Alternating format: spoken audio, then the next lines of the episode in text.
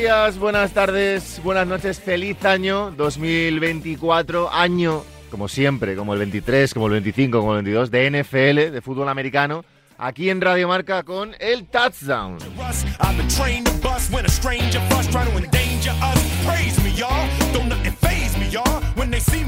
Tremenda energía para empezar el año. Ñaco y Guerra, ¿qué tal? ¿Qué pasa? ¿Qué tal? Feliz año a todos. Bien, muy bien. Javier López. Feliz año, hombre. Hoy somos. Me gusta, has venido tres, bien, bien. ¿no? Líder, has venido líder. Hemos perdido a Rubén en Año Nuevo. Ya, no sabemos el problema si es que es, es, es provisional. Alguna No- intoxicación. No es una pérdida definitiva. Alguna intoxicación. en Amenaza con Nochevieja, volver. Algo así, Sí, ¿no? amenaza con Amenaza con volver. volver. Bueno, un abrazo, Rubén, que estará, no sé, en Canarias. Estará Está ahora. volando, Está creo. volando. Bueno, Sí.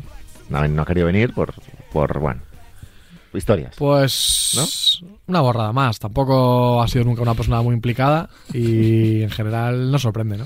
No, lo que sorprende es que hayamos llegado a 2024. Sí, sí, eso es verdad. Yo creo que hay que Yo hoy tenía problemas, ¿eh? Bueno, luego. Si tienes problemas, No, ¿eh? tienes problemas. ¿Tienes Ya, problemas? pero no quería romper el bonito récord de las 18 semanas aquí. Pero bueno, y no lo rompes. No lo rompo, yo No creo lo que. rompes. Vamos a ver, hay he que- llegado, he tocado y ya veremos. Y te irás. Ahora que Se va a ir Javi a la media hora y va a entrar por teléfono en una llamada histórica Marco Álvarez, Bueno, eso ha que va a dejar pero- su, po- su podcast que nos envía normalmente y, Va a y va a entrar live.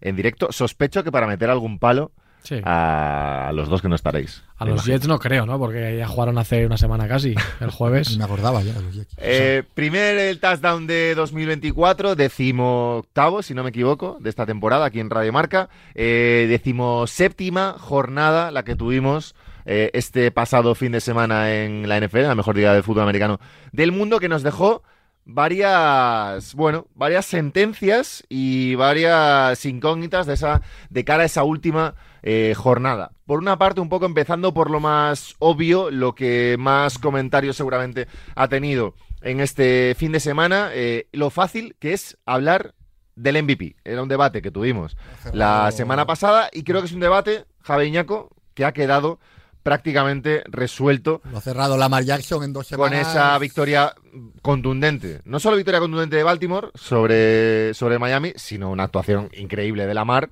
que cierra, ¿no? Estamos un poco todos de acuerdo el, el debate, ¿no? Venían de ganar San Francisco. Es que eh, ahora mismo, ahora sí podemos sacar la conclusión, es que no hemos sacado du- durante el año. Pensábamos todos, pese a lo- los titubeos, que hemos ido pensando generalmente que San Francisco era el equipo más potente de la liga y probablemente lleguemos a los playoffs con, pensando que, que el más porque el equipo favorito, si no pasa cosas raras, es, es Baltimore, ¿no? Porque, bueno, Baltimore. bueno. Sí, pero Baltimore viene de ganar bien a San Francisco. Es que, es que ha habido un Ya. duelo directo que son los dos mejores equipos Eso y sí. Baltimore, sa- no, pero el final de temporada de Baltimore es tremendo. Parece que, que todo ha hecho clic en el momento exacto. Y el partido de Lamar Jackson el otro día es que lo mejor es que ni siquiera necesita eh, una cosa muy heroica. O sea, tú estás viendo el partido y es un pase por aquí. No son muchos pases, no son muchas yardas, pero, pero es no cometer ni un fallo. Lo de siempre, la amenaza con las piernas y son cinco touchdowns sin, sin oposición. Sí, mañana llega la Super Bowl.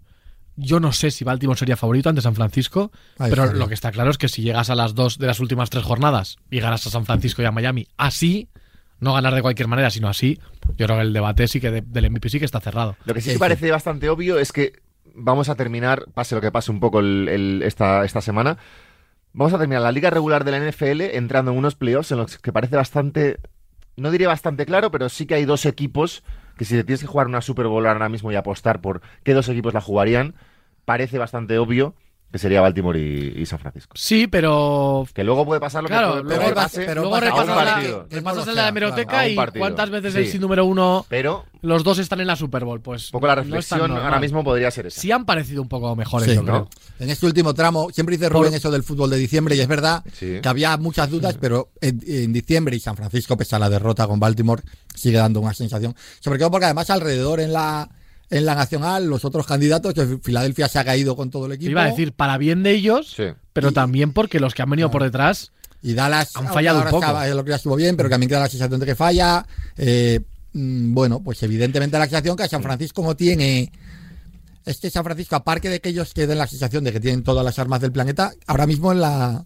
Para, según tu teoría aquella que los equipos de la nacional eran mejores, no te quiero hacer sangre otra vez. No, es No, broma. era una- no recuerdo exactamente esa Sí. teoría, Pero, pero, pasó, pero pasó. Pero la realidad es que en la Claro. nacional, quitando a San Francisco, ahora que cuesta ver.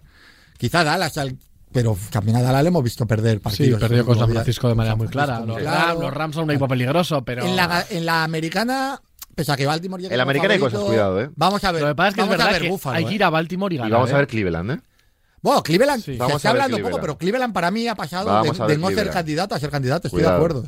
Cuidado porque... Estoy de acuerdo contigo. Es verdad que más allá de, ese- de esa paliza de, de- de Baltimore a, a Miami, eh, nos deja la, la jornada un poco eh, partidos a vida o muerte hacia la jornada 18. Y quizá ese, ese Buffalo-Miami, eh, hablando ya de la, de la americana, es el que va a decidir un poco más, más emparejamientos, ¿no? Porque, Sí, podía pasar y ha pasado que Miami perdiera uno. Claro, Y ahora sí que sí, los dos van a jugar para ganar la división. empezando por la americana, un poco por situar a la gente, no vamos a estar aquí porque lo odia Rubén Ibeas diciendo Bueno, los, está, resultados, pero por situar un poco a la gente, siete puestos, Baltimore tiene el uno asegurado, el 2 se lo van a jugar Miami y Buffalo en un enfrentamiento directo la noche del domingo al lunes, es el último, partido, último partido de la temporada regular, Buffalo Bills, Miami Dolphins, El que en, gane gana la división y es el 2. en, eh, Miami, En Miami. En en Miami. Miami, si no me- es verdad, Ganó, Miami, en, en Búfalo ganaron 38-20, ¿no? Me parece que fue. Sobre ese algo partido lo que hay que decir es que el que gane es campeón de división. eso es, dos.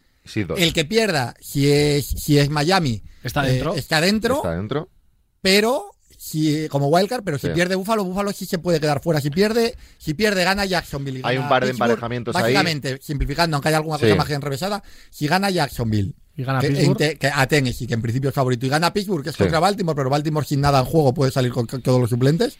En ese caso, Búfalo se quedaría fuera. Por lo tanto, para Búfalo es aún más, aún más importante que para. que para Esos Miami. partidos, el de Jacksonville y el de Pittsburgh, se van a jugar antes, sábado por la noche y domingo Lo a las vas a 7, ver. con lo cual Búfalo va a saber si cuando salga una- al campo sí. puede quedarse fuera o no. Hay una cosa muy simple que es, eh, el 1 es para Baltimore, eh, está libre de la primera ronda de los playoffs, el 2 que juega contra el séptimo, Miami puede ser 2 si gana, Buffalo puede ser 2 eh, si gana también. Miami si pierde puede ser sexto, no hay otra... Sí, no baja del- no baja baja, del no puede ser tercero porque el tercero es sí o sí Kansas City que va a jugar Iría- en casa iría la primera Miami ronda. si pierde a jugar a Kansas Eso City. es. Eso es. Eso es, que ese es el enfrentamiento un poco de playoff, el que más, bueno, hay muchos que llaman la Bueno, atención, pero en la americana puede haber un Kansas City eh, Miami o Kansas City eh, Buffalo si los emparejamientos luego cuadran. No voy a entrar ya en si gana uno porque hay muchas, muchas combinaciones a partir de ahí. Eh, Cleveland tiene el número 5 asegurado, haga lo que haga. Cleveland va a jugar Entonces, contra el que gane la. Va a jugar en casa del cuarto. Que el cuarto puede ser Jacksonville, Indianapolis y Houston. Jacksonville, si gana, eh, es cuarto sí o sí.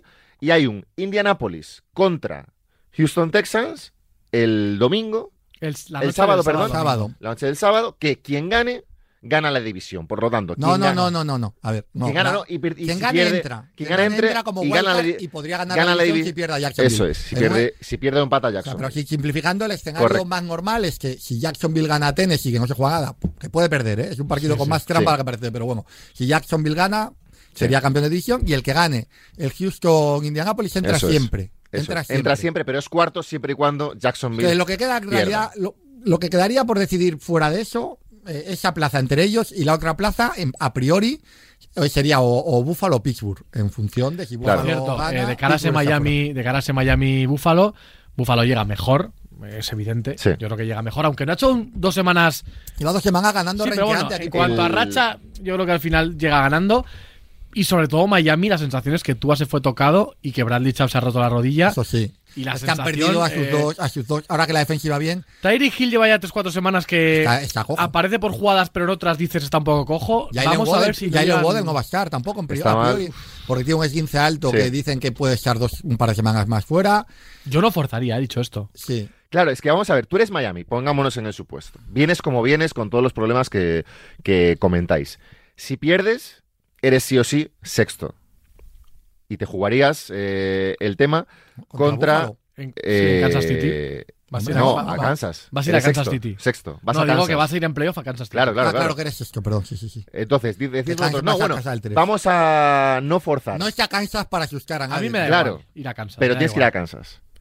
Pero La otra opción es que vayas- Prefiero Pues ir a. Kansas con el, con el equipo un poco mejor. Sí, sí, sí. No sé. Es verdad que si eres capaz de ganar a Buffalo con un poco lo que puedas, te plantas eh, primera ronda jugando en casa contra Indianapolis, Buffalo si se dan las opciones, Houston, Jacksonville, Houston o Pittsburgh. Es decir, si tienes la suerte de que Buffalo no es séptimo, o sea, le ganas a Búfalo Sí, hombre, y ser- tienes la suerte de que Búfalo no es el sexto, Al ser segundo es mucho mejor que te ser sexto. plantas en una primera ronda contra Indianapolis, Jacksonville. Houston o El problema es que llegan muy tocados. Ah, Y han perdido ya Jesco. Sí, pero- Waddle volverá para playoff. A mí me parece una cosa buena que hay que decir de Miami, de han hecho el trabajo. y tal- Han hecho el trabajo ya, y yo creo que eso es de alabar. Además ganaron Bueno, ese partido. trabajo, gana- ganaron ese partido a Dallas. Lo que han y hecho es, han hecho una buena temporada, Pero se han metido en playoff. sí, se han metido en playoff, pero no es lo mismo ser No, no es lo segundo mismo, no es lo mismo. que ser séptimo estando como está la conferencia. Pero tienes que tener la cierta tranquilidad de que, oye, confía en tus piezas, recupérate si puedes, Pero- que se puede ganar el partido bien. Pero de, de ver- de verdad que, que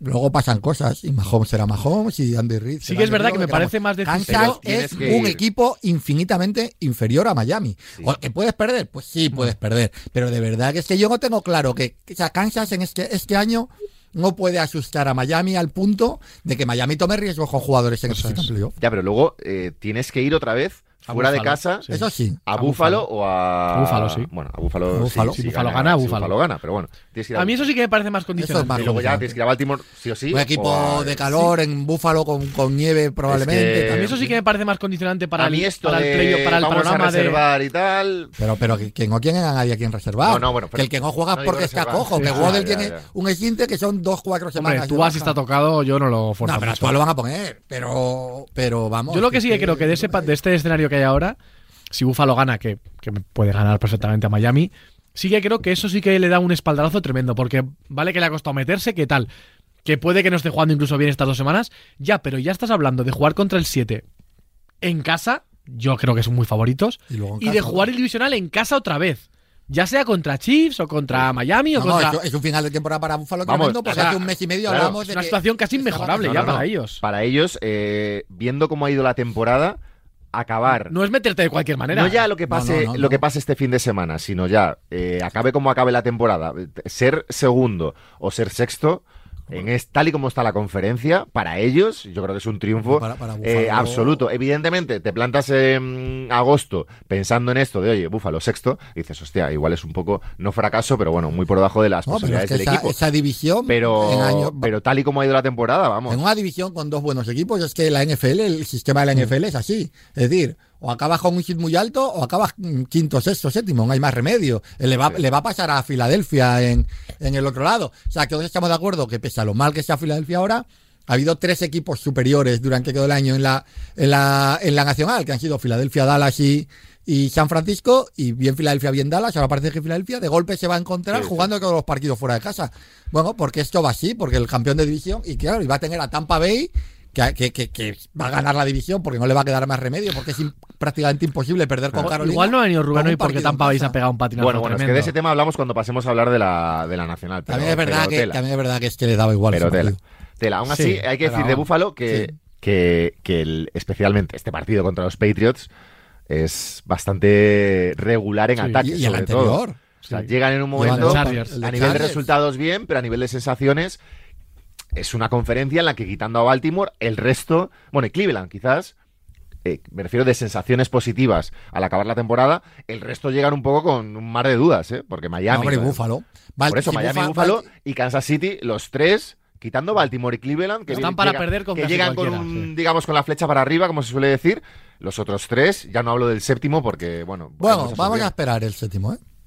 Vamos a esperar el séptimo. Si el séptimo Houston, Tú quieres Houston. yo quiero Houston. Bueno, y, luego, que ha vuelto Stroud. A ver, lo normal es que. Apetece más que- Houston, Lo ¿no? normal Que es que pierdas. Pero Houston es un equipo que cuando. Es verdad que Tank Dell no vuelve, pero que ha ido recuperando también a Nico Collins, a Schultz. Es un equipo que en un día de inspiración de Stroud es, es peligroso. También puede pegar de rookie y tirar tres intercepciones justo ese día. Pero bueno, quiero decir que si pasa a Indianapolis, o incluso yo creo que Pittsburgh, pese a que. Yo me estoy equivocando con Pittsburgh porque yo lo veo un desastre de equipo. Lo- lo- Pereza. Rubén lo defiende Lo mucho y discutimos gente, mucho. Pero, pereza. pero bueno, es un equipo más complicado. Pero no me imagino a Pittsburgh yendo a yendo a Buffalo y poniendo un problema. Más que Houston, en Miami o en Buffalo, hombre. En, Pero en- Buffalo con frío y tal veríamos, pero en Miami en un pim pam pum. Oh, hay que jugar, ¿eh? Hombre, apetece más Houston que Hombre, Indianapolis. es A- Ahora va a tener divertidísimo. un problema para, llegar, para llegar presión Miami, ¿eh? También esto hay que verlo, que. Miami ha perdido en dos semanas a Phillips y a, y a Chap, que son sus dos eh, ex rusher estrellas, tal. Eso es una defensa que hay que ver. Bueno, vamos a ver. Yo quiero a Houston. Sí, Más que nada porque Pittsburgh me da Sí, un poco de ver a pereza. Strauss en playoff. la Pereza porque es un equipo sólido y tal, pero En cuanto a relato, bueno, sí, Tomlin, 400 eh, temporadas consecutivas con récord positivo. Esto ya lo ha logrado otra vez. Quiero decir, vete a tu casa, Tomlin, ya. Ya está No, bien. pobre Tomlin. Quiero decir, Como ya, se vaya Tomlin a su sólido, casa, un es equipo muy bien, milagro pero de no es divertido. Ah, bueno, Yo, vale, vale, hay que vale. divertirse en la vida. Sí, sí, pero me refiero que Tomlin- Entonces, quiero un. Me habéis puesto ya. Quiero un Tú Miami. quieres Buffalo 2, Miami el 6 con Kansas City Hostia, esto está y bien. Houston, ¿no? Séptimo. Y Houston séptimo contra Buffalo en Buffalo. Bien. Hombre, está bien. Bueno, o incluso no. Quiero un eh, Houston-Miami en Miami. y que Buffalo se Y meta. que sea eso un Hombre, cin- 54-48. Un Kansas Buffalo también es bonito. y un Kansas City Bills. uf, también, ¿eh? Porque hablamos de los dos grandes También, eh, sí. quarterbacks de su generación. ¿Qué creéis que O prefiere los- Mahomes? Si gana el primer partido, ¿ir a Miami o ir a Buffalo? Yo creo que prefiere ir a Miami. Prefiero a Miami. Yo creo que Mahomes está pensando en ganar el primero. Que... Yo creo que Ya, Mahomes- ya, también. yo creo que Mahomes está pensando en irse Claro. de vacaciones. Está pensando en, por favor, que alguien me... O sea, lo de, lo de Julio Jones en Filadelfia... Sí. Eh, De, vamos, si Mahomes tuviera un, un- un receptor veterano, Que por yo las que coja. Un, un Es que receptor no sé- que las ya no sé coja. quién decir, el propio- el el otro propio día, Julio Jones. El otro día hay dos o tres drops otra vez. De de verdad que Valdés, lo- Valdés el ca- scouting. lo- los, por los- favor. los drops de los receptores de Kansas no son drops cualquiera, ¿eh? son drops. De highlight, son de claro, highlight. claro, por favor. Son Es drops de que verdad que Mahomes, que no está jugando tampoco a un nivel Sí, sí, sí. espectacular, pero está jugando lo Había un suficientemente poquito bien. de mala sangre ahí con Bengals, ¿no? Ahí hubo un... Es que hubo Bueno, un no, más sangre se pegaron casi. Lleva mucho rato ya, llevan hubo, varios años. hubo un rato que yo pensé que sufría sí. otra vez y había lío, ¿eh? Claro, porque está jugando muy bien, Brolin. No. No, no, está bien, está bien que la gente no Sí, se la, lleve. la rival- no, y la rivalidad favor. se ha ido formando y está bien. A favor, bien, pero es verdad Llamar tampoco- estuvo provocando toda la semana a Smith, también, sí. Bien. Eso está bien. Bueno, Sí. eh, eso por la... Sí, porque además son dos equipos que se van a ver mucho en, en- en Sí. rondas altas de playoff. Eso por la americana. En la nacional, vamos a ver. Eh, ¿Filadelfia qué? Filadelfia, mira, hablábamos la semana pasada de que yo sentía un poco roto el vestuario de, de Kansas, no roto en el sentido de que se lleven mal y tal, sino de que la temporada había llegado a un punto en el en un punto de no retorno en cuanto a sensaciones. Es verdad que han ganado a, a Cincinnati, a unos Bengals que están sin un burro, pero pero bueno, es una victoria que en cuanto a resultados les da mm, La competitividad de Bengals sin Burrow que dice mucho de, cómo- de lo bueno que Está es- muy bien el equipo, ¿eh? Va a ser muy bueno. Pero yo veo a Filadelfia en ese punto que comentábamos de Kansas la semana pasada, o incluso peor, en el sentido de que veo al equipo y a ese vestuario roto. Veo a AJ Brown eh, riéndose en el vestuario eh, durante las últimas tres o cuatro semanas, incluso cada vez que le, que le preguntaban después del partido, eh, hablando de las sensaciones, se reía en plan. Bueno, eh, pff, estamos como estamos y, y- y ya está. Veo a, a Siriani totalmente perdido. Le preguntaba a Siriani y dijo como que, que bueno, que entendía que J. Brown quería más, pero bueno, Quería todos más, estamos quería más.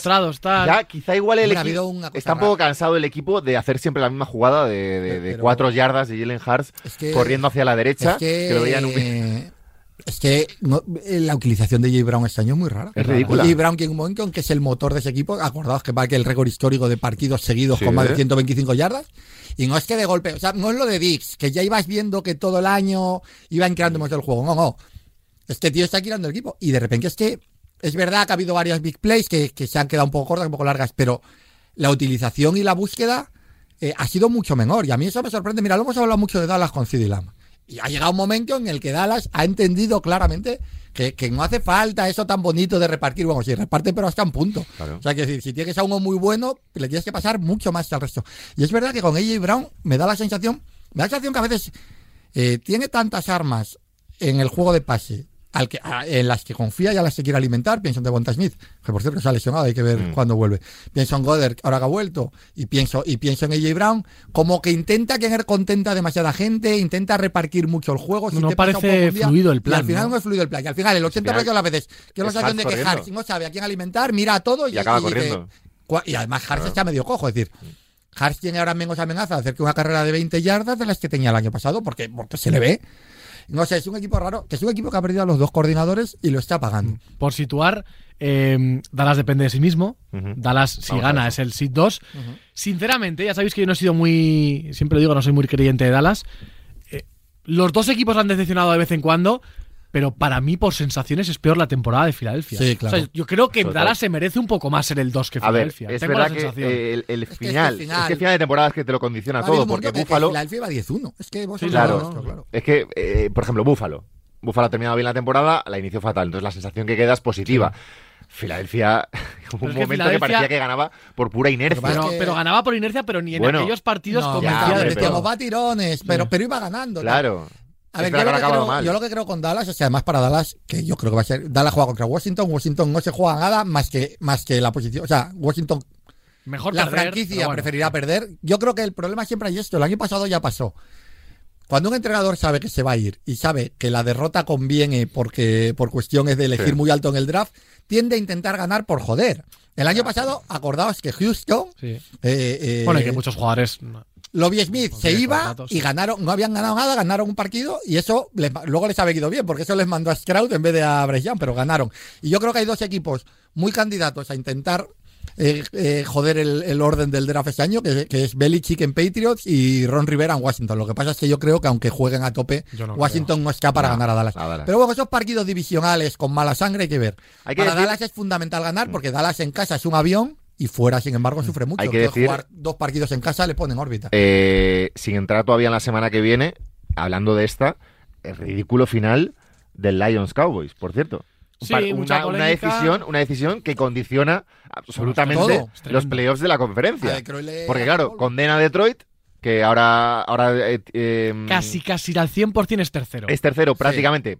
Tiene pase que ganar lo que pase. que Es que, pierdan es los que. Detroit ganando todavía estaría aspirando, yo creo, al 1. Hombre, no podría perder San No, al Francisco. uno, el no, último. hombre, no. Sí, sí, eh, no, sí. San Francisco es uno. No, No, San ahora, Francisco ahora ha ganado Ah, vale, vale. Si hubiera sí, sí, ganado- claro. Detroit han Sí, sí, pasado sí. de pelear por el 1 y, Claro, tener, claro, y claro, tener- claro. y tener hecho el 2, Claro. prácticamente, que es que cambia mucho el panorama. Hombre, vamos. Pues para empezar que cambia que, que, que, que si ganas el primer partido, el segundo ya lo juegas. Ya hay serias posibilidades. No, que son el 3. Sí, sí, juegas a fuera, Dallas, juegas fuera, juegas claro, fuera. vas a Dallas, sí. Claro. Estoy muy torpe con las matemáticas. Bueno, para, para situar a la gente, Sí, sí. el partido es muy igualado con Dallas. Termina metiendo un touchdown para, entre comillas, empatar eh, Detroit. Pero van a por dos. Para ganar ahí, Y- Para ganar. segundos. Y sí. se la quieren jugar. Esto a veces se hace tal. Bueno, pues ellos son un poco agresivos. Lo, lo suelen ser a veces. Declaran elegible a un jugador, o ellos piensan que declaran elegible a un jugador que suele ser línea, que es No, no, Decker. ellos piensan no, lo declaran. Bueno, parece que él se declara. Yo Hombre. también diría que sí. Hay un vídeo en el que Pero, se ve ah, que sí. Decker va al árbitro. Yo creo que, que, que el árbitro se confunde Yo creo que se de- confunde. de jugador. Y creo que también te digo una cosa, creo que ese hecho de mandar a varios a Ya. tre- hasta tres cerca y tal provoca que al final haya un poco de confusión, que es un error igualmente, pero que eh, la, la jugada se completa, quiero decir, no es una jugada en la que te piten un pañuelo antes de... No, no, No, se hace la termina jugada, siendo se hace una la jugada, conversión de dos, Le, dan la conversión de dos a Decker, precisamente. lo ganan, Lo ganan y, ya resulta están no. celebrando. Y entonces el árbitro dice que ha cogido el balón un jugador no elegible, porque el árbitro había entendido que no era que, que Decker, declaraba sino que era Decker, skipper. sí, era sí. skipper, otro jugador de línea. Eh, Detroit niega de todas las maneras. O sea, Detroit defiende que fue Decker, pero da igual, porque falla. Campbell dice que antes del partido ya le Ya ha dicho al árbitro que va a hacer esa jugada con Decker, que va a declarar a Decker elegible.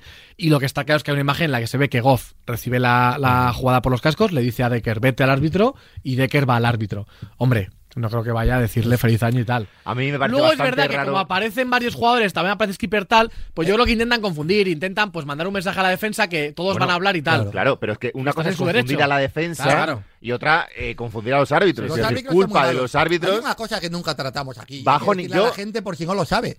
En la NFL, la Superliga Profesional del Mundo, los árbitros no son profesionales. Que es una cosa. Que, ¿Cómo que- no son profesionales? Explícate. Que esto como, son como los árbitros de fútbol eh, eran hasta hace 20 años. O sea, es un protésico dental de lunes a viernes y, y arbitra en FL por un sobresueldo, ¿sabes? Es decir, eso pasaba, pasaba en el fútbol español, si os acordáis, durante mucho tiempo y se les hizo profesionales precisamente para que, que dediquen más tiempo a prepararse, a formarse y a ese sea su trabajo. Allí no, entonces el, el nivel es muy bajo y vuelve a haber debates y no habría que Eso lo, los profesionales. eso lo dijo Rubén, que al final el árbitro se puede equivocar. Y, y yo creo que Detroit puede pecar un poco de mandar mucha gente y tal. Pero lo que no puede salir después del partido el árbitro y decir que a él, a él no- en ningún caso Decker le ha dicho nada, hombre. Las, tú ves imágenes. monstruo. Pero vamos a ver, si tú sabes que esa jugada vas a hacerla, ¿cómo vas a colocarle ahí? No, a- no tiene ningún sentido. Eso no tiene ningún sentido. Entonces yo creo que el árbitro miente. A mí eso es lo que me parece mal, ¿no? Que, oye, eh, lo tengo aquí apuntado Cuenta. Ya no vale de nada, ¿eh? Pero si Detroit hubiera ganado, que es lo, lo que debería haber pasado, lo normal, tendría al menos en su mano ser el SID 2, dependería de sí mismo. El 2, Claro. Con lo cual ya jugaría Hombre. dos partidos en casa si no, ganas. Y contra el séptimo, que en este caso es el si hubiera ganado, más flojo. eso es, si hubiera ganado, hubiera obligado a San Francisco a ganar en la Ah. última. Porque si no, era el 1. Y Pero es que encima ahora va a necesitar ayuda para, mucha ayuda para ser el 2 que no va a poder. Va a ser tres. Sinceramente, Va a ser tres y seguramente se la juegue en, en Detroit, eso sí, contra los Rams. hasta con los Rams, que puede ser el Con peor los Rams, rival. que es eh, uno de esos equipos, si sigo con la flechita para Sí, arriba, que llega tam- que llega muy bien al final de temporada. Entonces, eh, Bueno, ha dicho Campbell que, que, que- que está Sí, muy bueno, enfadado, pero vale. ya hay que mirar hacia adelante y que Sí, ya no bueno, queda claro, ¿qué va a hacer, ¿no? decir? Porque no puede hacer nada ya, no se va a repetir el partido, ni esa jugada, ni, ni nada. Pero es una decisión arbitral que condiciona absolutamente la conferencia y que deja Está siendo un año. al terrible. equipo de nuestro querido Marco Álvarez solo ¿Hasta Marco? en el número uno de la conferencia. O sea que Marco Álvarez, ¿qué tal? ¿Cómo estás? ¿Qué tal? gente? Te llamamos, te llamamos en riguroso directo para que nos cuentes, como beneficiado arbitral de la jornada, ¿qué te parece ese final del Cowboys Lions? Qué raro, ¿no? Que estemos hablando de, de una decisión arbitral esta temporada. Una jugada extrañísima, ¿no? No sé ya lo que habéis comentado, pero parece que quizás Detroit quiso rizar el rizo con el engaño sobre el engaño y los árbitros que este año pues no parece que estén demasiado finos, ponerle las cosas lo más sencillas posible, pues al final se liaron.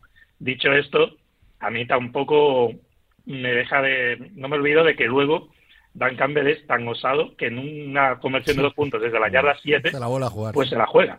Y me parece realmente absurdo tener en cuenta que una conversión de dos desde la yarda 2 es de un 50%, desde la yarda 3 baja un 40% y desde la yarda 4 el porcentaje más o menos es de un 25%.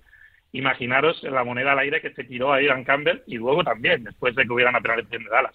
Entonces, bueno, yo creo que hubo de todo en ese final de partido y lo que estáis comentando, ¿no? Le ha costado mucho a, a Detroit porque, bueno, prácticamente ya con la victoria de San Francisco le dejó en bandeja el Sidur. Hay que decir que, que es una broma por lo de los Niners, que no se venga la gente Claro, el ahora gran por beneficiado nosotros. fue Dallas. El gran beneficiado fue Dallas, evidentemente, que ahora se encuentra con una última jornada en la que, bueno, ganando es, Claro, segundo y Dallas perdiendo... seguiría sin ser. es- Le puedo hacer una perdiendo pregunta puede Marco. ser tercero y puede ser quinto también. Sí. Ya, pero si hubiera perdido contra Detroit, Filadelfia claro. seguiría siendo dependiendo. si ¿Le se ¿Le puedo hacer una pregunta a Marco antes de irme Por corriendo? favor. Te puedes ir cuando quieras, de hecho. Sí, no, la pregunta y me voy. No, no, no. Marco, eh, ya ha sido uno. Eh, no sé Sí. si van a descansar algunos. Bueno, ya ha dicho eh, McCaffrey está un pelín tocado. eh, Yo creo que yo, darle tiempo. no va a jugar absolutamente nadie. Vale. Dos preguntas, Marco. La primera, ¿te sientes muy favorito para la Super Bowl? Muy favorito por lo de jugar en casa todos los playoffs. Me gusta que, que le- lo de te sientes, ¿no? Un Sí, poco bueno, como... me entiendes, como representante. Sí. Sí, yo creo que ahora mismo, Sí. si San Francisco no llega a la Super Bowl, viendo cómo está el resto de la conferencia, especialmente quizás Filadelfia, que parecía hace un mes el equipo más duro, Dallas es un equipo que San Francisco pues le tiene, parece tomada la medida. Mm, hombre, no quiero decir la palabra fracaso, pero sería una gran decepción si San Francisco no llega a la Super Bowl este año con el camino que se ha puesto ahora mismo por delante. Vale, y ahora otra, que es la importante. McCaffrey está un poco tocado, no va a jugar, lo ha dicho Shanahan. Yo creo que esto es evidente, lo entendemos todos, que si hay un jugador que tiene, yo que sé, un golpe en las costillas, cualquier cosa de tal, no va a jugar.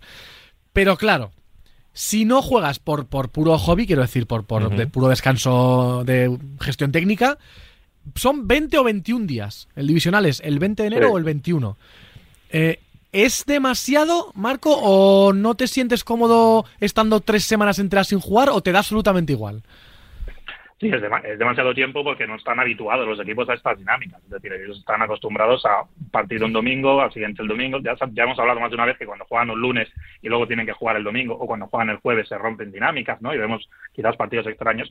Pero si la alternativa es descansar esta semana, que se recupere Christian McCaffrey, que se recupere Eric Armstead, que se recupere Jawan Jennings, que tiene una conmoción cerebral que parece que es, que es complicada, pues hombre, yo creo que ahí en la balanza, vamos, solamente había que ver a los jugadores en el vestuario, en el, en el estadio de Commanders, Javi, celebrando la Sí. victoria de Arizona, Yo es que no... para darte cuenta que es preferible descansar, como si me dices un mes, que tener que seguir jugando por tu vida, digamos. Yo no creo absolutamente nada en esto de, de los De que es demasiado de descanso. que es demasiado descanso, de que no sé qué. Después de 17 semanas eh, jugando cada. Me voy porque cada no 5 sé, o 7 no- no he días. no he acertado la eh, pregunta. No, refiero, pues, quiero decir, dile tú a, yo que sé, al que sea. Ya no te digo a Purdy, sino al de la línea ofensiva eh, que lleva peleándose y pegándose cada 7 días, que tiene que descansar 20. Y qué mal que tiene que descansar 20, Porque, porque... verás, si estuviera, yo, yo estoy más en tu teoría, pero si estuviera tan claro, todos los equipos lo harían y todos los años No, hay no. algún equipo que no se juega nada y juega con titulares. Detroit, Sí, ¿no? pero te Detroit ha dicho que, te va a jugar con que va a titulares. jugar Bueno, con- porque Detroit sí que se juega algo. Bueno, pero es una opción. Te hablo de los que no se juegan nada, que en este caso que son Baltimore, eh, Kansas City, Cleveland, eh, San Francisco y nadie más, porque el resto de la, de la Mm, nacional todos se juegan algo. Los Rams son sextos. No sé si los Rams. No, los Rams pueden ser séptimos también, si pierden. Si pierden y hay una combinación de ganan los Packers y ganan... Bueno, he cumplido, ¿eh? Bueno, Muy bien, Javier López. Eh, la semana que viene, no- los lunes o cuándo. Volvemos Eh, a los lunes. Volvemos a los lunes la semana que viene. Todavía queda programa, ¿eh? Que Javi y, se va, y pero... vuelve Rubén también. Vuelve Rubén Bueno, eso y yo no está por estoy. Ah, otra vez. Me voy a la Supercopa de Qué España de vergüenza, es fútbol, increíble. no americano. No, no, ¿Al no- torneo ese que va a ganar Osasuna? Ese. Vale. ay, no, no- no boicoteas el No, no, fútbol no. en Arabia. esto- Cuídate mucho, Javier López. Seguimos por aquí, ¿eh? Que nadie se vaya. Marco, por lo favor. siento, ¿eh? Por dejarte con estos dos, ¿eh? Un ratito. Bueno, eh, una vez al año, Javi. Bueno, no pasa nada. Eh, últimos eh, 25 minutos de programa más o menos. Queda mucho de lo que hablar, por supuesto. Primero, eh, Marco, ¿qué opinas de la ausencia de Rubén Ibeas en este primer el touchdown de 2024? Hombre, me parece sorprendente que haya aguantado hasta la semana número 17 ahora. O sea que mi enhorabuena para Rubén, por ese motivo. Una constancia ha tenido que no, que no sospechábamos. Por hablar de, cosas que han sucedido en la semana 17, Marco, por situarte, hemos analizado un poco todo lo sucedido, o casi todo, en la americana. Eh, un poco lo que queda de cara a esa última jornada y un poco, eh, por no explayarnos mar- más, pero por ver un poco, tú que precisamente eres de San Francisco, que es un poco el único rival que tiene en ese sentido eh, Lamar Jackson, por cerrar un poco el debate del, del MVP, eh, para nosotros mm, está más, más que menos claro que, que Lamar Jackson es, es el MVP de la temporada, más todavía después de esas dos últimas actuaciones en las dos últimas jornadas. Eh, Tú crees San Francisco, que es un poco la única duda que podía haber en el ambiente, ¿no? Si, si dárselo a McCaffrey, si dárselo a Purdy o si dárselo a Lamar. Eh, ¿Cómo lo ves? Sí, hombre, yo creo que estaba o está entre Lamar y Christian McCaffrey. Después de lo que vimos la semana pasada, el día de Navidad, no se lo van a dar a Purdy, sería muy sorprendente, ¿no? Yo creo que al final son los dos merecedores. Es- Yo hago todos los años un, un equipo ideal, ¿no? Con los jugadores mejores de la temporada, bajo mi punto de vista. Siempre me comentan, ¿no? ¿Por qué no metes a este? ¿Por qué no has metido al otro? Es que es muy difícil. Claro. Imagínate haciendo un equipo ideal que son 11 en ataque, 11 en defensa, es complicado. Imagínate solamente decir el mejor jugador o jugador más valioso de la temporada. Yo creo que Lamar Jackson ha sido muy valioso para Ravens, que Ravens pues, básicamente han perdido tres partidos y los podrían haber ganado los tres realmente. Es decir, es un equipo que no está demasiado lejos de haber hecho una temporada perfecta. Y en el caso de San Francisco podemos hablar exactamente lo mismo, de que Christian McCaffrey es un dignísimo merecedor del, del jugador más valioso de la temporada. Probablemente, seguramente se lo lleve Lamar Jackson, pero los dos han, han hecho méritos claramente. Otro año más, el, el- el MVP para el quarterback y el jugador ofensivo del año para el running back, ¿no? Tiene toda la pinta de Claro. que es lo que Sí, aunque quizás en el ofensivo Tyreek Hill, aunque lleva Pero dos este tres final de que temporada yo números, creo que sí. Hombre, McCaffrey, ¿no? Yo creo. Yo creo que... No, pero eh, la temporada de Kyrie Hill es bastante histórica. Sí, sí, sí. Pero es verdad que, que este final de temporada, que no, va- no vaya a estar al final ni cerca de las 2000, yo sí que creo que McCaffrey ha seguido produciendo y lo, lo ganará McCaffrey muy probablemente. Vamos Habla- a, porque, porque a Flaco no le da tiempo. Ojo, ¿eh? Es que, claro, eh, no hemos hablado, no hemos hablado de. Bueno, hemos mencionado a los Browns, pero claro, es un poco la gran, la gran eh, aparición de la, del no ya del segundo tramo de esta temporada, sino el comeback of the year, quiero decir. No, pero, Normalmente- pero más allá de la broma, es que lo que nunca vimos venir es que en 2023 Flaco ha cambiado realmente. eh, eh, eh, ha convertido a un equipo en contender, que es una cosa que, que no lo lograba hacer en Baltimore. Por Baltimore, ¿quién? El año ese que lo ganan todo, porque eh, se transforma, le posee el espíritu de otro quarterback y tal, pero luego desde que le firman el contrato es un quarterback que, que Baltimore en playoff y hasta playoff siempre estaba por debajo porque le faltaba juegos del quarterback. La defensa de Cleveland es tan buena que, que lo que les da flaco, yo de verdad creo que, que Cleveland es un candidato a llegar muy lejos en playoff. ¿eh? Muy lejos. También creo que puede llegar al primer partido y tirar cuatro intercepciones y irse, y irse fuera contra, contra Jacksonville y ya está. Pero de verdad me parece que Cleveland ha pasado de ser un equipo que en playoff iba a ser incómodo a ser un equipo que si te gana dos o tres partidos en playoff no te sorprende. No sé tú cómo lo ves, Marco.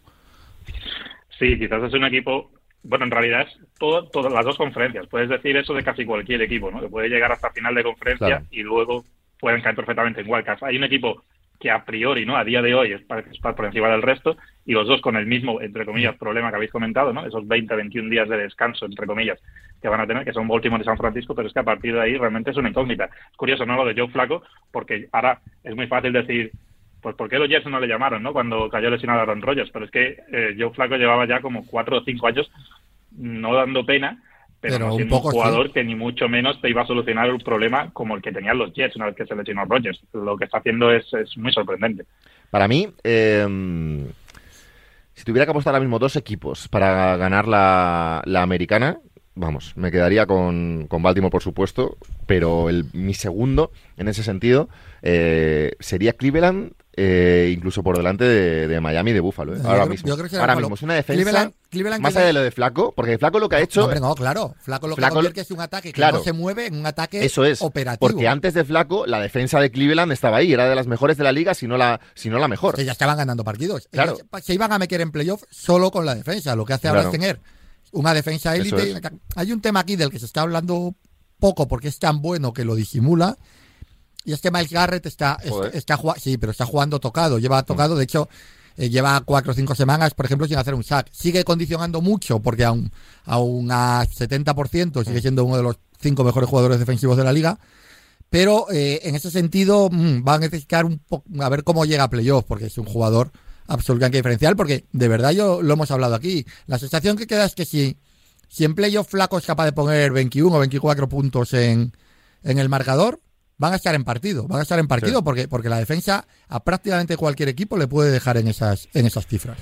Eh, la americana la hemos analizado bastante. Siguiendo con la NFC, eh, Marco, eh, yo tengo la sensación un poco de que, evidentemente, con San Francisco en un nivel superior, poniendo que Dallas, Detroit, Filadelfia están más o menos con, ojo, con todas las eh, sombras que yo le veo a los Lions, ¿eh? que ya lo, he repetido a lo largo de, las, de estas semanas, eh, creo que son hay una diferencia de, de nivel entre la zona media alta de la nacional y la zona media baja. Es decir, quizá podemos hablar de los Rams, pero no sé a quién ves tú, eh, Marco, de ese grupito de Rams, Packers, eh, Seahawks, Buccaneers, Saints, Vikings, que son un poco los que eh, se van a dividir el sexto y el séptimo seed de la conferencia. ¿A quién ves con posibilidades de dar la sorpresa en esa, en esa primera ronda? ¿Quién llega un poco mejor de todos esos hasta final de temporada? Sí, un equipo que estaba al alza, pero en un partido realmente pobre, ¿no? Dramático, contra, contra los Saints. Entonces ahí quizás nos ha frenado un poco las expectativas con ellos. Así que ahora mismo yo me decantaría por los Rams. Claro. Los Rams ahora mismo en ataque, ese equipo en reconstrucción, Abraham, pues parece que ha reconstruido más rápido de, Más rápido de lo que parece, ¿eh? Sí, sí. La reconstrucción más rápida de la historia.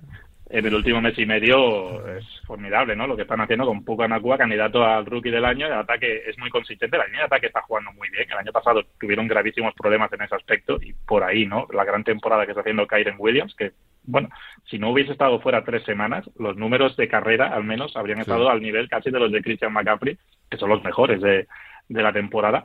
Y luego esa defensa con un Aaron Donald que no tiene los números galácticos de cuando ganaba el premio defensivo de jugador del año, que no lo va a ganar este año, pero que para mí está al nivel de jugador All Pro en su posición en la de tackle. El novato Kobe Turner lo está haciendo muy bien el otro día. Creo que se combinan para cuatro sacks y medio. Así que es un conjunto que ahora mismo es, es difícil ¿no? de, de hincarle el diente porque no es un equipo que, al contrario, por ejemplo, que Cleveland, ¿no? que, que hablábamos antes, que es el equipo que más turnovers comete en la NFL, ese no es el caso con los Rams. Los Rams no es un equipo que te va a poner en esas situaciones favorables. Si tienes que currar tú el partido, recuerdo el de la semana 2 entre Rams y 49ers, y no fue un partido nada fácil para los Niners, que en ese momento estaban muy bien. Y recuerda primer Marco el de. Baltimore. O sea, Stafford le mantiene eh, eh, Exacto, hace o unas que- semanas, lo pierden al final, pero es un partido tremendo. Yo, yo, yo, yo estoy de acuerdo con Marco. Es que, eh, más allá de la broma de la reconstrucción, eh, la defensa está siendo lo que esperábamos. Es decir, Aaron Donald te da cierta consistencia, pero hay muchos jugadores muy jóvenes eh, que no son picks muy altos y tal, y, y la defensa está sufriendo. La defensa está sufriendo. A, a los Rams se les, hace- se les hacen puntos.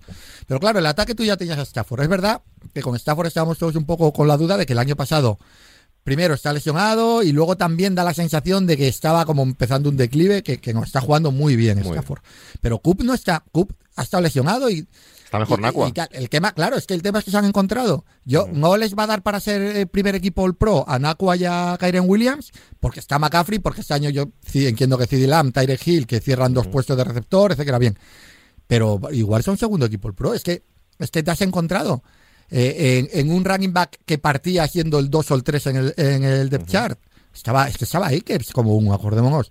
Y en un receptor que has cogido en quinta ronda, te has encontrado a dos jugadores que te han cambiado completamente el, aca- el ataque. Ya tenías un buen quarterback, ya tenías un, buen recept- un rece- muy buen receptor, y ahora de golpe es que tienes muchas armas. Y eso no contaba, eso no podía contar con ello McVeigh. Vamos, y tienes a McVeigh, claro. Que, que eso, Hombre, es que eso, eso es lo, es diferencial, claro. Eh, Yo lo que sí que creo es que es verdad que el último partido contra los eh, Giants es bastante malo. Contra Eh, los Giants todos los partidos son malos. en, ¿eh? Que contra los Giants todos los partidos son malos, porque, yo general. creo que contagian. En general, ¿no? Se contagia de, la- de los problemas. Eh, no, el partido es malo, bastante malo.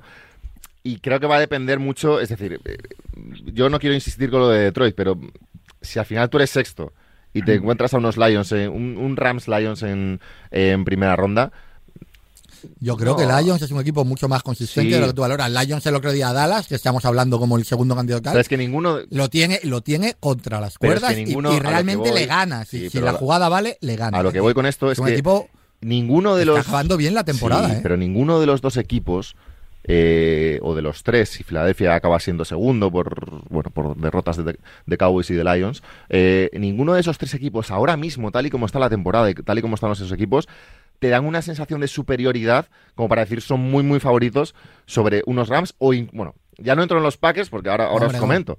Pero, pero en, en cuanto a ese segundo escalón o tercer escalón de la, de la Nacional, eh, no veo demasiada diferencia de sensaciones ahora mismo entre esos tres equipos. Yo creo que Detroit está muy bien y que está acabando la temporada muy bien y que evidentemente no es un equipo del nivel de San Francisco y que tengamos la sospecha porque son los jodidos Detroit Lions y pasan cosas. Pero, claro, que igual que, de hecho me sorprende esa fe que tienes en Cleveland Claro. Browns porque son el equivalente, en lo que sabes que al final te cuesta creer en ellos. Sí, a mí también. Pero Estoy muy, a- muy en el barco pero de verdad, yo creo que, que- Detroit, que tuvo un, un mal momento, Detroit ha acabado muy bien la temporada, ha ganado los dos partidos Sí que sí, anteriores muy muy bien. Y este partido, de verdad, va a Dallas, compite igual igual y Sí, tiene, el sigue- partido ganado. No quiero, no quiero insistir en el tema de Detroit, que parece que, como dicen en los comentarios de YouTube, No, pero que tengo alguna exnovia en Ya, Detroit. pero no, es pero, me refiero que en un Detroit Rams, y yo soy el primero que llevo todo el año dando la turra con los Rams, Detroit es considerablemente favorito. ¿Pueden perder? Sí, pueden perder. Pero, pero no me parece más favorito. A ver, simplificando, no me parecería eh, más fácil para los Rams, no me parece más fácil para los Rams de Detroit que Filadelfia. Bueno, para mí sí. Por ponerte un ejemplo. No, a Para mí no, sí. a mí no. Es verdad que Filadelfia llega como llega, eh, Marco, Sí. llega mal, llega con, llega sensaciones, problemas. claro, llega con sensaciones muy negativas, pero es un equipo al final con buenos jugadores, muy buenos jugadores. Detroit también, ¿eh? Ojo, no estoy diciendo, no estoy diciendo que sean malos. Hablo de, de un equipo en un partido de playoff, que yo creo que ahí, Marco, hay un o, debe, o debería haberlo en equipos de este nivel que han jugado Super Bowls, que han jugado eh, partidos importantes en playoffs, que tú cuando te plantas en un partido de playoff, creo que da igual lo que hayas hecho las 18 jornadas anteriores. Quiero decir, eh, si tú eres, tienes a Hartz, a E.J. Brown, a Goedert, Han jugado un año bueno de playoff. Bueno, pero no han jugado, jugadores- quiero decir, son jugadores que ya han estado ahí, es a lo que voy. Sí, Detroit, bueno, pero- Goff, Goff ha, tenido No, partidos, Goff ha jugado a Super Bowl. sí, ha tenido partidos, eh, pero Detroit no es un equipo que haya estado ahí. Dallas, Pero eso es como el año pasado Filadelfia no había estado ahí. A mí es que eso de haber estado ahí no te convence. Vale. a ver, a mí me sí. convence en ciertos casos. Me Yo creo que cambia, pa- me que hay un chip eres- mental que yo, por ejemplo, no querría enfrentarme a Pat Mahomes Claro, en playoff. coño, pero Patrick Mahomes es que no es que haya estado ahí, Bueno, es ya, que ya, ha, ya. vivi- ha vivido ahí, Bueno. es diferente. Me refiero que Filadelfia ha estado un año. Y yo a Aaron Donald no lo quiero en playoffs. Quiero decir, Bien, pero, Hablo de por desgracia de- la defensa condiciona hasta un punto. Y al bueno. final, lo que yo quiero decir es que Detroit, Detroit tiene un, un quarterback que no es élite, pero que es que es válido. Y luego tienes uno de los mejores juegos de carrera de la liga, que además lo utiliza como Dios. Luego tienes un receptor que como es pequeñito y tal y cual, parece que, que no es élite, pero al final las temporadas de Amon, de Amon Razan Brown en la, en la liga, que lo, que lo meten muy arriba. ¿Quién es un, un Titan que está haciendo una temporada histórica para un Titan rookie? Totalmente. ¿Quién es? ¿Y quién es una defensa donde Hutchinson está jugando bien? No. Yo no te digo que sea, yo no creo que Detroit esté para, para competirle a San Francisco, pero hombre, sí que creo que es un equipo que, que porque son los Detroit Lions, la- dudamos más de él que de otros. No. Perdona, Marco, que no que dejamos no, hablar. no, no, pero Porque solo, y acabo con esto porque no quiero, no quiero insistir con el tema de Detroit, porque parece que, que lo llevo todo ahí, pero eh, Detroit, si se encuentra con los Packers en playoffs, por ejemplo, que puede pasar, tercero y sexto, eh, eh, eh, han hecho 1-1 en la temporada, ¿eh? Victoria de los Packers, victoria de los Lions. Sí, que sí, pero sí se. La última victoria de los Packers. Pero eso es como si yo te digo que si se encuentra Baltimore No, no, con no, no, Pittsburgh. No. y si se encuentra Baltimore con Pues Pittsburgh también, también ¿eh? 1-1. Pues no, también, puede ser. Marco- Datos. Marco, pon Fríos orden. datos. Pon orden. tener en cuenta que mm, los resultados en playoffs luego son súper, súper cerrados. O sí, sea, sí. Hace, un, hace un par de, de postemporadas, el año que ganan los Rams, todos los partidos desde el divisional hasta la Super Bowl se deciden en el último minuto del partido y todos por una diferencia de, de una anotación o menos. Entonces, bueno, aquí podemos hablar eternamente, ¿no? Si te fías más de uno, si te fías más de otro, si crees que se está por encima de uno o del otro, pero al final los partidos van a estar muy igualados todos y pueden caer de cualquier lado. Yo creo que la experiencia es un, es un grado, ¿no? Es una frase hecha, evidentemente, pero ahora mismo, por ejemplo, en el caso de Filadelfia, yo creo que los problemas están por encima de, la experiencia que puedan tener ellos positiva de la temporada pasada. Es que, no sé si lo habéis comentado, pero los Cardinals el otro día, en la segunda mitad, les hacen mm, touchdown, touchdown, touchdown, touchdown. Esos son los cuatro drives que tienen los Cardinals. Y, en la primera son de 70 yardas o más. Marco, y en la primera mitad porque se atoran en la... pero mueven el balón también con una facilidad. O sea, eh, Arizona se pasa todo el partido llegando a la 20 todo el partido. Luego ya, bueno, pues hay un par de errores de Kyler Murray y tal. De verdad es un equipo que, que está El segundo peor equipo en zona roja, es el tercer peor equipo en conversiones de tercer down en defensa. Solamente tres equipos han encajado más puntos que ellos. Ha sido una caída progresiva que lo íbamos hablando, ¿no? Cuando estaban 10-1, que nos vendían la moto de es que saben ganar. Bueno, pues saben ganar hasta que han dejado de saber ganar. Porque llevan cuatro derrotas de los últimos cinco y las últimas dos semanas han sido rivales de la parte muy baja de la tabla, New York Giants, Arizona Cardinals, y, dos partidos en casa, uno en la última jugada lo sacan y el otro pues en la última jugada lo pierden. Entonces es un equipo que ahora mismo por ahí tiene muchos problemas. Su, aparentemente su camino no va para cruzarse con el campeón de la NFC Sur, que puede ser Tampa Bay, Nueva Orleans o Atlanta. Vamos a ver qué pasa en la, en la última jornada quizás ese partido lo puedan sacar por lo que comentáis, ¿no? Porque tienen esa experiencia, porque tienen ese talento, pero se me hace complicado, ¿no? Ver a este equipo ganar un partido en el divisional fuera de casa, en Dallas, en, Detroit o en San Francisco. Es que, voy a ser muy rápido. Es que, ha dicho Marco una cosa que es así.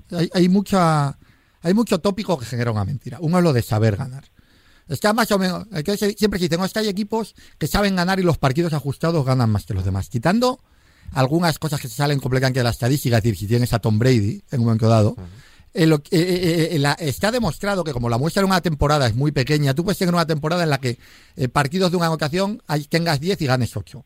Pero aunque con los mismos jugadores, se tiende a volver a la media, que es el 50%. Es decir, lo normal es que al año siguiente, si tienes 10, ganes 2 y pierdas 8. Lo que yo digo con esto es que saber ganar es un concepto también un poco tópico que no existe. O sea, en los partidos ajustados normalmente vas a ganar la mitad de que los partidos ajustados. Y eso lo van a hacer los equipos buenos y los equipos malos. Porque cuando es una posesión, pues un día que sale cruz y otro, y otro que sale cara. La muestra de una temporada, es verdad, evidentemente tú prefieres un partido ajustado jugártelo eh, con Mahomes que jugártelo con Jared Goff. Eso es lo compro. eso lo llevamos a un partido de playoff. ¿eh? Claro, pero, pero la realidad es que, y lo llevamos viendo todos los años en playoff, nadie podía pensar que, que Barrow, que no había estado allí, fuera, fuera a llevar a Cincinnati a una Super Bowl. Pero al final, en, en partidos ajustados, es el ser un poco mejor tampoco marca tanta diferencia. Pero al final, es un poco cuestión de azar. En, esto vamos a, buenos jugadores. Es decir, ¿tú qué prefieres en unos playoffs? Eh, eh, Derek Carr, eh, una carrera de cámara o Matthew Stafford con Akuba y con Cooper Cup? Pues hombre. Pero lo que te quiero decir es que normalmente los buenos jugadores te llevan a ganar de 20. No te, que cuando ya llegas, como bien ha dicho Marco, a un partido muy cerrado en playoff, ya te da un poquito igual, porque estás hablando de una acción puntual, de un pañuelo, de un field goal que entra o un field goal que da en el palo. Estás hablando ya de muchas cuestiones en las cuales el talento mm, tiene un peso un poquito inferior al que tiene en el transcurso de los 44 minutos anteriores. Si has llegado ajustado a los últimos cuatro minutos, es un poco un tiro al aire. Eh, También tener en cuenta, perdona, Abraham, que en playoffs no es mm, tal la diferencia entre tener una súper, súper estrella, porque los partidos son con equipos que en principio tienen mejores defensas, y yo recuerdo, por ejemplo, el año pasado, los Ravens van a jugar a Wildcard contra los Bengals, que tenían a Joe Barro, Jaman Chase y compañía, y ellos fueron a jugar con Tyler Hadley, y si no es por una jugada en la, en la zona de goal, que hay un, bueno, un mal intercambio en el snap, una gran jugada defensiva, creo que recordar el San Java, que lleva balón hasta la Enson contraria, pues se hubiera ganado Baltimore en ese partido con el Cuerva reserva y teniendo los, los Vengas, uno de esos dos o tres quarterbacks que suponemos que es diferencial. Yo creo que quizás, salvo Patrick Mahomes, que tiene unas estadísticas increíbles en playoffs, el resto de quarterbacks super élite, una pena que no esté Rubén, ¿no? Pero por ejemplo es el caso de Aaron Rodgers, tiene números galácticos en regular season que luego en playoffs no son tan galácticos, no suponen tal diferencia. Es una muestra. En es mucho el, bloque. Claro. Claro. Y el coaching, eh, el, eh, entrenador es muy importante en playoffs. Completamente de acuerdo. He hecho la suma de los cuartos antes como si fuera NBA, suma cuartos de 12 minutos, uno de 15, pero bueno, me, tenéis que querer igual. Por, por eh, hacer un poquito lo que hemos hecho con la americana, con la nacional, cosas que pueden pasar y enfrentamientos que puede haber. San Francisco tiene el 1 asegurado, entonces está libre de esa primera ronda. el 2, el tema aquí es Dallas, Detroit o Filadelfia. Dallas ganando es 2, así de fácil.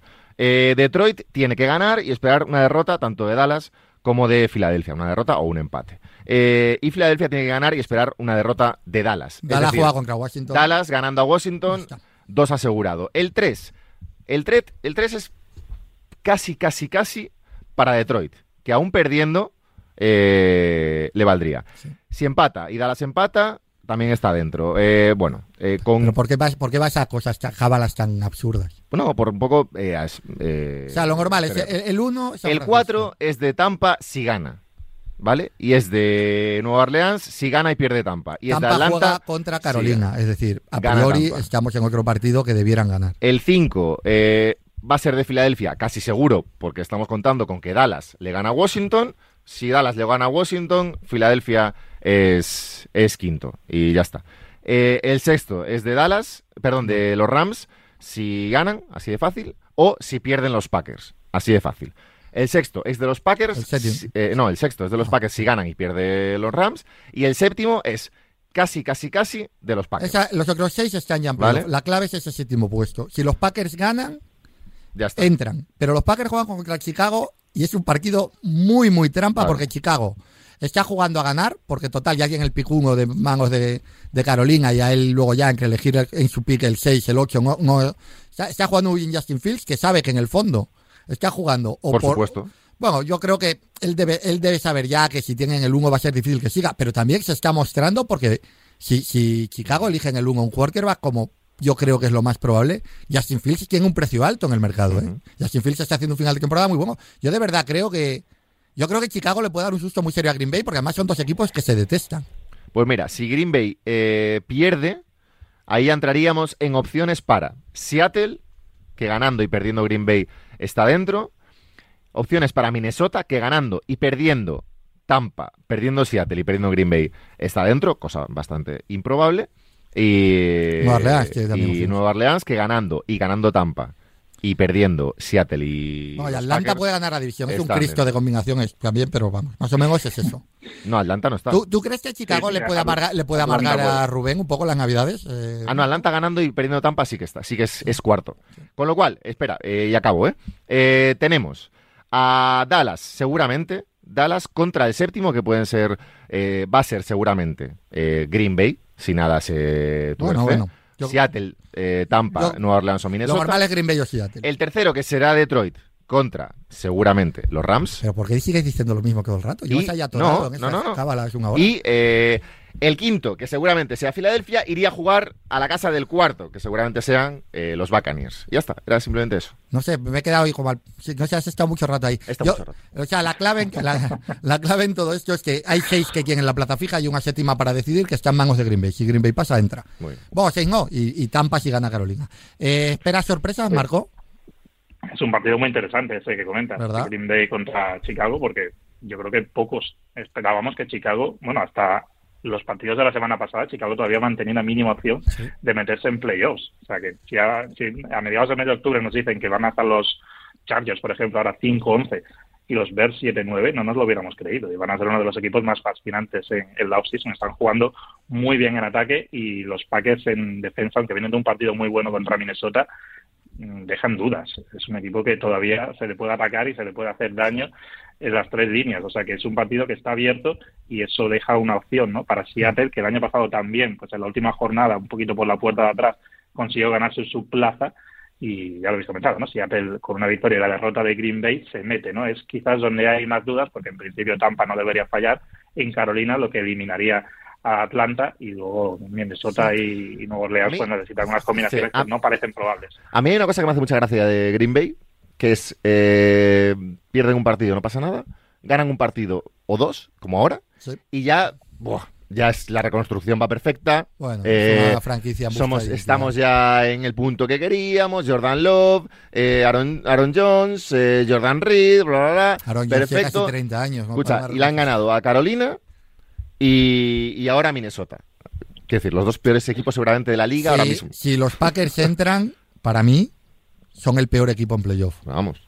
Bueno, pod- podríamos discutir con Tampa, pero yo creo que Tampa es superior. O sea, siempre se cuela un equipo. Es decir, yo de verdad, si hay un equipo, de lo- si entra Green Bay y me dices de, los 14, ¿quién de, de un equipo en el que te juegas la vida que no gana un partido de playoff sería Green Bay? Me parece un equipo que todavía está muy lejos de ese nivel. Me parece más peligroso Seattle, porque Seattle con todo eh, es un equipo que el ataque en un momento dado de inspiración te puede producir muchos puntos muy rápidos y meterte en un agujero, que en dos drives buenos de inicio que tú falles y de con un big play de Sí. DK Metcalf o de, o, o de Lockett o de Smith Jiglia y encontrar que 14-0 abajo y tener un problema. Me cuesta ver eso en Green Bay, me cuesta mucho, la verdad. Están peleándose con Jair Alexander, que era su mejor jugador defensivo y lo tienen perdido toda la temporada. No sé, a mí Green Bay, yo de verdad creo que no va a ganar a Chicago. Puedo equivocarme, evidentemente, pero hay que jugar, se la hemos venido a jugar. Eh, Marco, primera vez que participas en el Yarda Durán de la semana. A ver, muéstranos. ¿Qué opciones tenemos? Uf, pues fíjate que no lo había pensado. ¿no? Esta que ha pillado por Ojito, eh. Yo, yo estoy Sí. muy con Kirk Cousins desnudo en la grada, Sí. eh, levantando el skull de, de los Vikings, ¿eh? Sí, no, Muy porque, a favor. porque dárselo al- a, a Brad Allen, al árbitro de Ah. Dallas, ya nos da pereza, ¿no?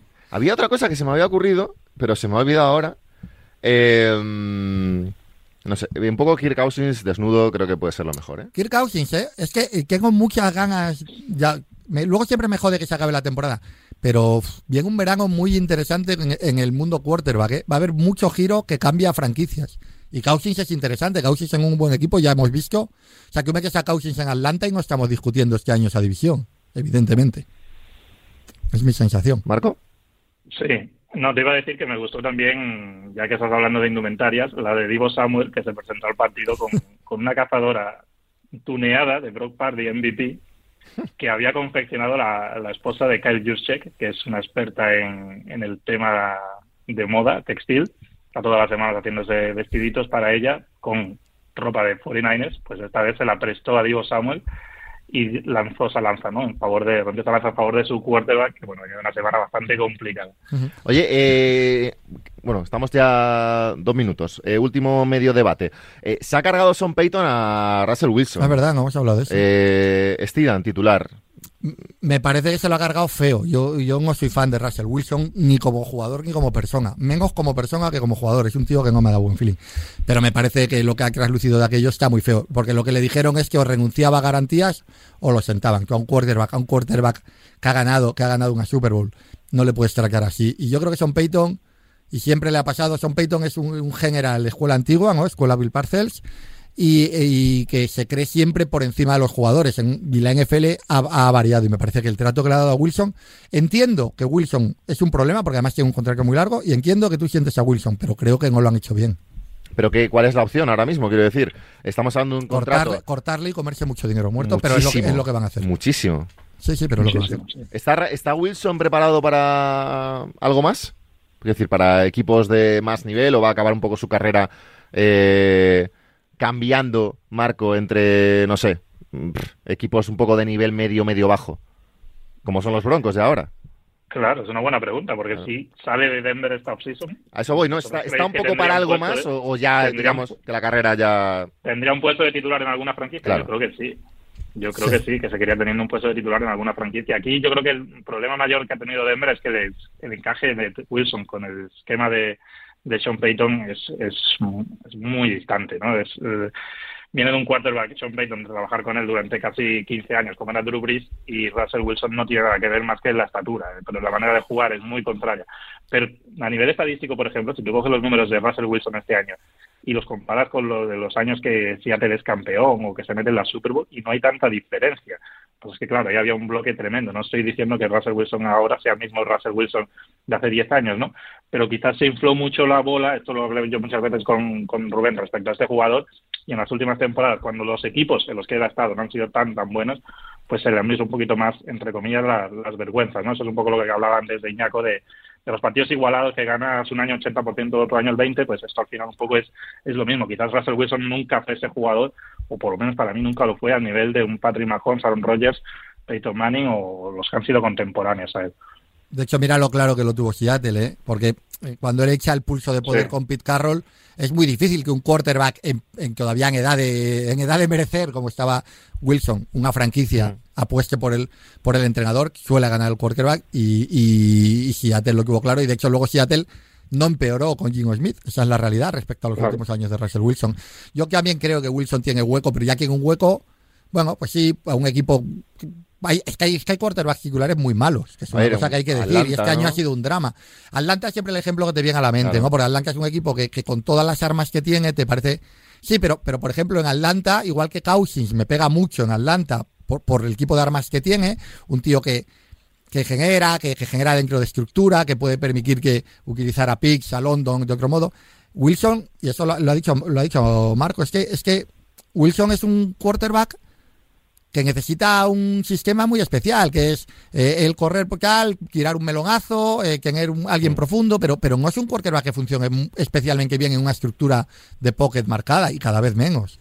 Le quedan eh, muchos millones. Estamos hablando de un jugador de 35 años que en 2028, es decir, dentro de cuatro, bueno, va a cumplir 36 este año, 2028 con 40 va a cobrar 50 No, porque millones no, de no todo dólares. está garantizado. Lo que pasa es que el año Bueno, pasado en su sí, contrato, 40 en 2026, 44 en 2027, pero garantizados. 50 en 2028. pero no todo está garantizado. Ten en cuenta que esto no es la NBA, en la NFL mucho no se garantiza. Lo que sí que pasa es que el año que viene sí que tiene, creo que son 35 garantizados. O sea, se le queda mucho, mucho dinero muerto. Le deben quedar garantizados de- cerca de 70.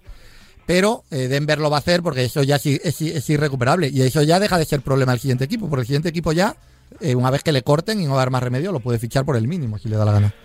Eh, tenía 124 totalmente garantizados cuando firmó. Claro, ya habrá Eh, cobrado, habrá cobrado 60, sí. su parte. Bueno, Bueno. veremos. Eh, muy bien. Eh, ya la capturan para Kirk Cousins, desnudo en la grada de los Vikings. Eh, semana que viene analizaremos ya con la temporada regular finalizada. Tendremos ya los 14 equipos que juegan playoffs.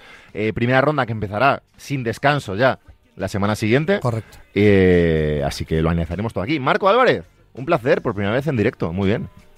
Igualmente, habrá. Ya era hora. Un abrazo, cuídate mucho. Iñaco, un abrazo. Un abrazo, feliz año. Semana Marco. que viene, madrugada de, ojo, lunes al martes. Volvemos a los lunes después de este doble eh, programa navideño que ha cuadrado los martes. Volvemos a los lunes. Lunes 8 de enero volvemos a Radio Marca aquí con el touchdown. Un abrazo.